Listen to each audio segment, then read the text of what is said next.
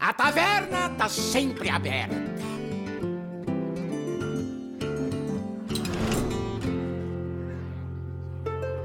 Fala galera, bem-vindos a mais um episódio do Drops HS. Esse que é o nosso spin-off do Taverna HS Podcast, né? o nosso produto principal. Lá eu, o Paulo e o Vitor, meu co-host, meu irmão, a gente faz umas resenhas mais aprofundadas sobre meta, sobre Hearthstone, sobre várias características. E aqui não. Aqui a proposta é ser um pouco mais rápido, um pouco mais ágil e trazer assim num formato pocket algumas coisas que a gente considera importantes e que quer falar antes dos episódios principais, enquanto a gente ainda monta aquela pauta mais densa e mais bacana que vocês já conhecem. Hoje, basicamente, tenho um recadinho e um conteúdo na nossa pauta. O primeiro recadinho é que eu gostaria de convidar todos vocês, em nome do Machado, em nome da Calliope, em nome da galera que está sempre lá no servidor do Taverna Hardstone, uh, para um evento que eles vão hostear dentro do servidor. Então sempre fazem alguns eventos lá muito interessantes, geralmente associado à criação de cards e criatividade, e dessa vez não é diferente. Então eles idealizaram, o Machado me mostrou a idealização do projeto. O projeto é muito legal, muito divertido, muito bacana. Ele se chama Gangues e Falcatruas e é um evento em equipes, né, focado em criatividade, em construção de cards, né, em criação de cards e todo tematizado em Geringonsan, então, Geringonsan, lá aquela expansão bem antiga que nós tivemos já no HS, ela foi muito divertida, né? Separou ali as classes, as nove classes na época, em facções, e elas meio que ficaram se enfrentando. Então, eles resgataram essa temática e criaram esse evento. Então, é um evento de criação que vai ter vários tesouros, vai ter, assim, várias, uh, várias fases e, e vai durar mais ou menos uns 50 dias com inscrições que vão até o dia 10 do 3. Então a gente tem aí mais ou menos uns 8 dias. Se você tiver interesse de participar, é sempre via o Discord. Você precisa acessar a, o Discord do Taverna Hearthstone ou chama o Machado ali no Twitter, diz que você está interessado em participar, ele vai te passar todas as, todas as premissas e todo o caminho das pedras aí. E o legal é que essa criação de cards também tem alguns juízes, né? Então, em determinadas etapas ali, vai ter alguém que vai estar tá avaliando as criações de você, dando notas e as equipes vão ganhando pontos. E essas participações são de pessoas que vocês já conhecem, então tanto eu quanto o Vitor, nós seremos jurados, mas também tem o Tesday, tem a Cereal, a Nai, o Venom, o Eduqueza, a Calliope, o Story, tem toda uma galera aí que são criadores de conteúdo já de longa data aqui no Hearthstone, com quem você vai poder ter uh, uma certa interação e participar junto. Então fica a nossa recomendação aqui para vocês entrarem lá no servidor e se inscrever até o dia 10 do 3 nesse concurso de criatividade. Como prêmios, muito provavelmente a gente vai ter alguns códigos aí. Código hoje de pré-venda tá valendo mais do que dinheiro, né, galera? Então, corre lá e se inscreve. E sem mais delongas, vamos partir para nossa pauta principal e falar do novo patch de balanceamento. Bora lá.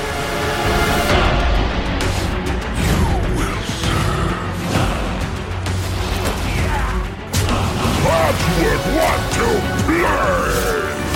Rise and serve your king. Your soul is mine. Notas do patch 25.4.3, galera. Publicado hoje. É um patch, ele é um não é muito longo, são poucas as mudanças que foram feitas é, nas ranqueadas, né, tanto na livre quanto no padrão, mas são modificações bastante importantes, né? E eu senti aí, acompanhando alguns canais de YouTube, que a galera não tá com o hype muito alto no Hearthstone, né? Ainda não vi ninguém fazendo uma resenha aqui, um pouco mais dessas mais em cima da hora, assim, dessas mais quentes sobre esse patch, então resolvi trazer aqui para que vocês possam ter aí uma ideia também, saber o que, que a gente está pensando sobre esse assunto. Então vamos acompanhar aqui o Pet Notes. Né? O comentário do desenvolvedor começa da seguinte forma: ó. Em geral, esse é um patch mais leve para o padrão, e eles têm razão. Acabamos de trazer vários cards com o mini conjunto, então esse patch vai corrigir alguns probleminhas dessas adições. Probleminhas ele pegou bem leve aqui, né? E estamos ansiosos para ver como o mini conjunto ficará depois dos ajustes. É, estamos todos. Para o livre, discutimos possíveis atualizações para o modo e neste patch fizemos algumas alterações para resolver certas experiências negativas do modo. Ah, acertadíssimo, essa é a colocação e certas experiências são experiências que estavam sendo muito tóxicas lá no, no modo livre. E ele segue. Não vamos parar nessas mudanças. Estamos preparando atualizações de longo prazo e mal podemos esperar para mostrá-las quando estiverem prontas. Muito bem. O modo livre, de fato, ele precisa mais do que esse balanceamento, e aí não é nerfar isso ou aquilo pontualmente. Talvez ele precise de um pouco mais de atenção no geral, porque é um modo que volta e meia sai do controle, até porque naturalmente ele contém muitas cartas, né? Então é difícil de manter sob controle, mas é por isso que ele precisa um pouquinho mais de amor ali. Tem uma galera jogando e a Blizzard aparenta com esses comentários que vai começar a dar um pouco mais de atenção para o modo, mas isso só o tempo vai ver, né? Só o tempo vai dizer para nós. Então vamos passar carta a carta aqui, começando pelas cartas que estão mexendo diretamente no modo padrão. O modo padrão, para quem está acompanhando a ranqueada, é, sabe que nós estamos basicamente vivendo aí num DK Stone, né? Então num DK Simulator. O Cavaleiro da Morte, como a gente já imaginava lá no passado, precisava só de uma ou outra peça ali para sair um pouco do controle, porque ele tinha cartas muito boas já. E essa peça veio no mini conjunto na forma do Distrito dos Construtos, que é o lugar de DK.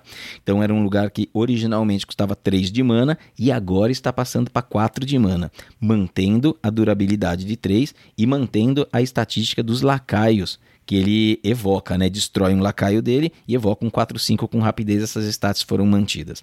Então o que eles fizeram, eles apelaram assim por uma mudança que ela é mais direta, mais objetiva. Eles deixaram a carta mais lenta mas eles mantiveram a carta poderosa, tá?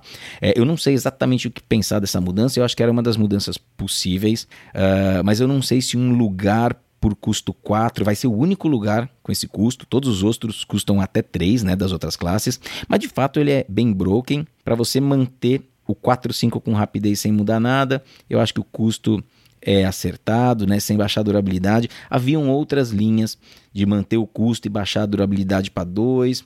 Talvez não resolvesse, porque os primeiros 4, 5 que entram já desbalanceiam um jogo ali em que você está brigando por tempo e ele acaba te dando valor, mesmo com 2 de custo.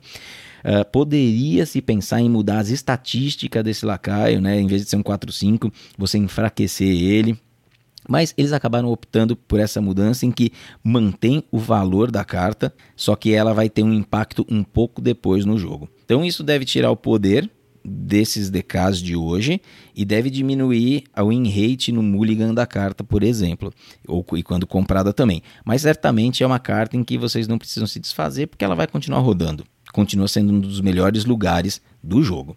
E o comentário do desenvolvedor foi que o DK ele se tornou o melhor deck do padrão com o lançamento do mini conjunto. E o lugar era um card de destaque em todos os decks de Cavaleiro da Morte, e isso é verdade. Runas vermelhas, runas verdes, runas azuis, principalmente as azuis, elas ganharam um novo arquétipo por causa desse lugar. Então essa mudança é um reconhecimento do deck mais forte no formato e o card mais forte no deck. Então, decisão correta. Se o nerf foi o mais adequado, a gente vai ter que esperar para ver, mas ele era necessário. A próxima carta é o Gnoll Vila Douro. Então é o famoso Gnoll, né? O Gnoll antes custo 10, agora passa a ter custo 11. Né? Então ele é um lacaio com rapidez que ele custa um a menos para cada um dos outros cards na sua mão. Então ele vai ficando baratinho e o Evolve Shaman estava conseguindo fazer aqueles combos muito explosivos em turnos iniciais do jogo. Né? Então ele usava a nova spell do mini conjunto, né? Eles não nerfaram a carta do mini conjunto, eles preferiram nerfar o Gnoll para manter a carta nova funcionando como eles haviam previsto.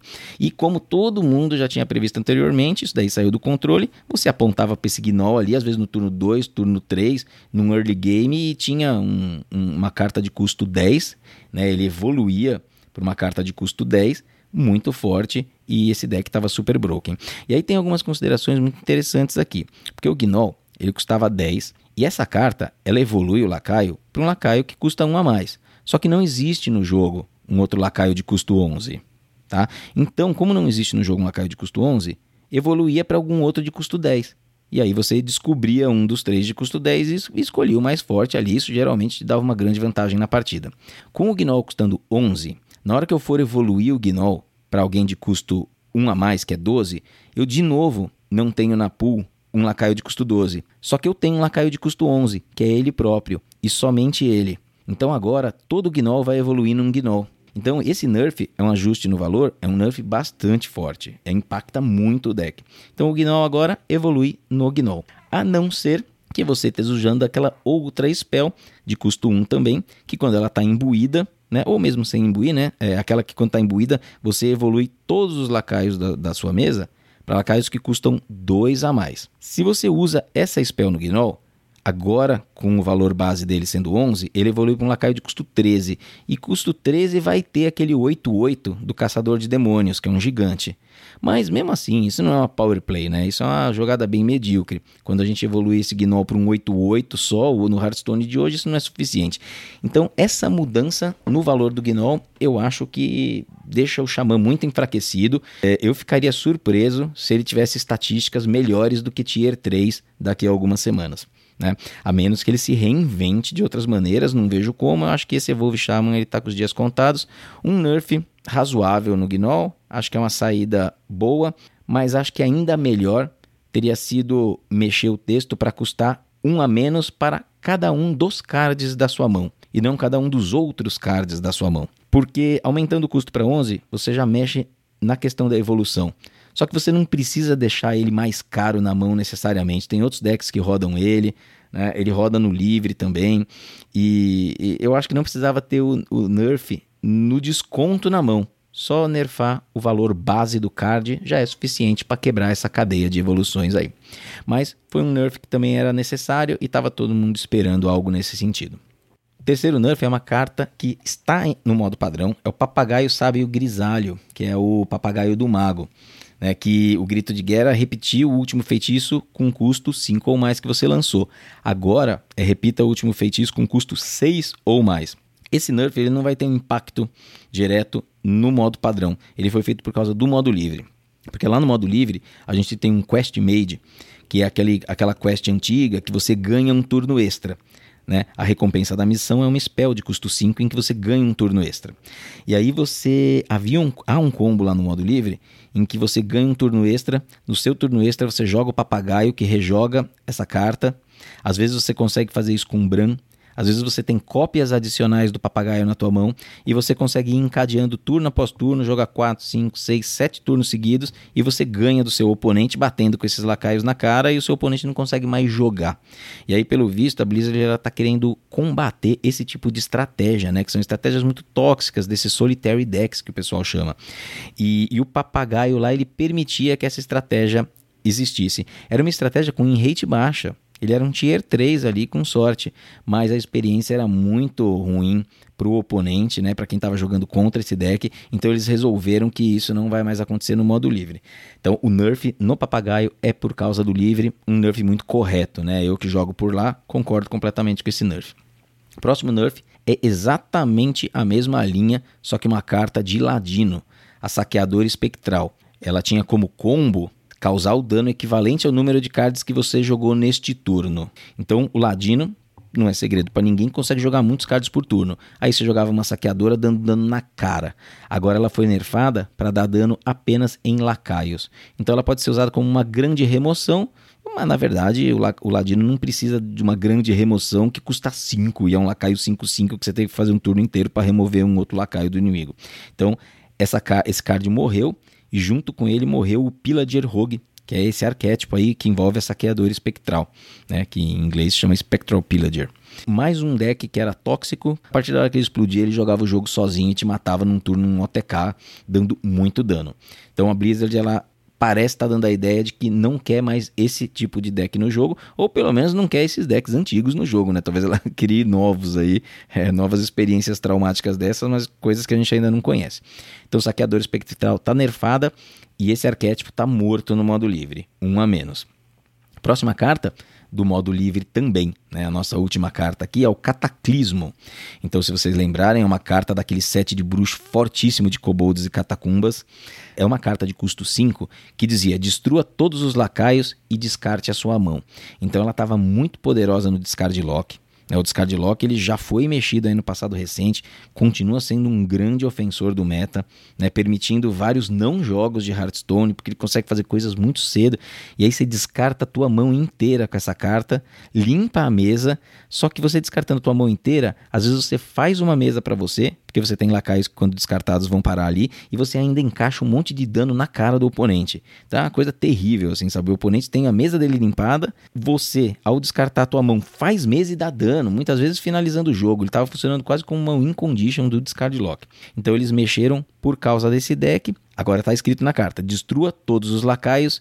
Em vez de descarte sua mão, descarte dois cards. Tá? Então, mudou completamente. Agora você vai ter que dar sorte, não é mais um finalizador de jogo, é, a win condition é muito mais improvável através desse card por o discard lock. E acabou matando um outro arquétipo, que hoje não está em alta, mas ele já foi bastante popular no modo livre, eu inclusive joguei bastante com ele, que é o deck que com o Mechatum. Né, em que você procura comprar o mais rápido possível as suas cartas, descontar suas peças, descontar suas peças com o bastão de Mithril e aí fazer um OTK em que você vai ter o Mechatum na sua mesa e você joga essa carta em que destrói o Mechatum e destrói todos os lacaios e descarta a tua mão. Então a condição do Mechatum vai estar atingida, que você já comprou todos os cards do seu deck, não tem nenhum lacaio na mesa e a sua mão também está vazia, você destrói o oponente. O Mechatum Lock já era, morreu também. Mais um deck encerrado. Só que o propósito principal aqui do Nerf no Cataclismo foi segurar um pouquinho o discard lock.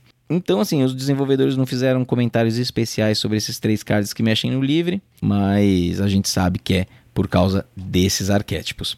Uma outra consideração final aqui que eles fizeram, mas é algo apenas que já era avisado e agora entrou no jogo, é que adicionamos a marcação mecanoide ao card O Purificador. Então, o Purificador, que é esse card novo de, de Paladino aí, que todo mundo espera bastante dele, ainda não viu o jogo, mas espera-se bastante dele, e agora ele de fato é um mecanoide. Beleza? Então é isso, galera. Esse aqui é um Drops mais rapidão aqui. A gente está com menos de 20 minutos. Dessa vez eu consegui não ser tão palestrinha, né? E repassamos o patch no que diz respeito à ranqueada livre e a ranqueada padrão. A gente tem várias mudanças aqui de BG, mas BG acaba sendo não sendo ainda o nosso escopo, né? Eu não manjo nada de BG, não tenho nem condições de avaliar aqui com vocês essas mudanças. Tranquilo? Então é isso. Eu vou ficando por aqui. Espero que vocês tenham gostado desse rápido drops, né? Essas percepções sobre o patch, eu ainda não vi muitas por aí, então estou trazendo aqui uma colaborando com vocês, com os nossos ouvintes.